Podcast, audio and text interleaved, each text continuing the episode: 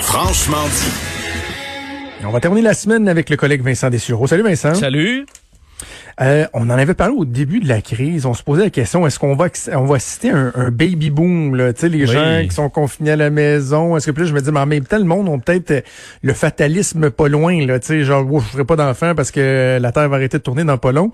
Euh, est-ce qu'on a plus de, de, théories, d'hypothèses sur ce qui va ce qui va s'avérer ou non? Oui, petite étude publiée dans un dans le journal d'obstétrique et de gynécologie dans les dernières heures de l'université de Florence qui a fait cette recherche auprès de 1500 personnes.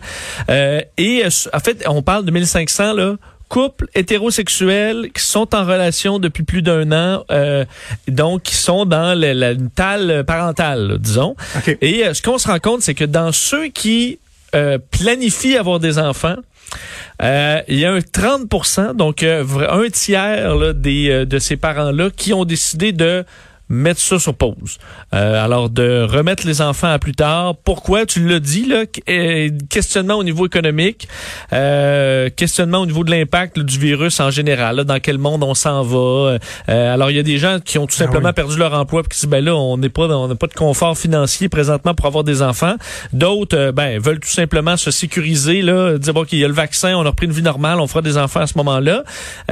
ça c'est le tiers. Il y a 60% qui gardent ça qui garde ça au calendrier, donc euh, c'est c'est encore les, dans les plans, et un 11 donc beaucoup moins que ceux qui reportent, là, mais un 11 qui dit au contraire, ça nous a inspiré là à concevoir. Euh, on dit que là bon euh, et que d'attendre, ben ça, il risque rendu là peut-être d'avoir des problèmes, ce sera plus le bon timing.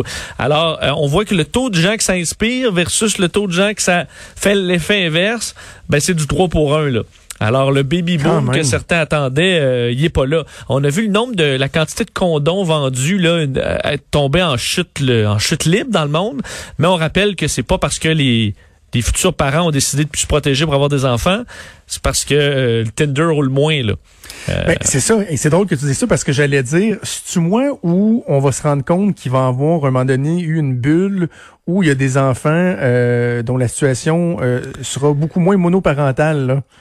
Euh, que par le passé. Là. Tu sais, des, des one night qui revirent finalement ah, euh, une femme qui tombe enceinte, mais qui dit je vais le garder, je vais m'en occuper tout seul. Ben, oui, immanquablement, il va en avoir moins. Là. Ouais, il va peut-être avoir du monoparental, mais ça va être parce que cause de séparation euh, en ben, raison de la COVID aussi. Ben, je vais plus loin. Peut-être que le, le taux de familles séparées va être moins élevé parce que si tu décides d'avoir des enfants après la crise de la COVID, et que tu as passé au travers le confinement, ton couple a passé au travers le confinement, ça se peut que tu as passé le test du temps. là. C'est solide ton affaire. Si t'es passé à travers des Renault, là, une, visite au Ikea, puis la COVID-19, là, ton couple, il... T'es bon jusqu'à 90 ans. là. C'est une bonne liste de choses à cocher. Hein? Je suis quand même, euh, on, est d'accord. Alors, euh, mais ce qu'on verra peut-être comme baisse, c'est les maladies vénériennes. Là.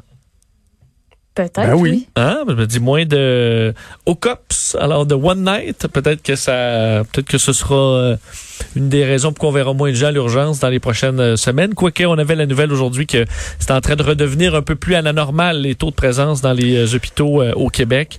Alors qu'on s'en va se faire checker nos petits bobos soudainement alors qu'on y allait pas. On a traîné ça. Et ça, ça va être, ça va être critique. Hein. Ça va être surveillé parce que euh, le déconfinement dans certaines régions est beaucoup basé là-dessus. Là. Tu sais, ce qui est au cœur des décisions gouvernementales, c'est la capacité du système de santé à faire face à une, recrudescence.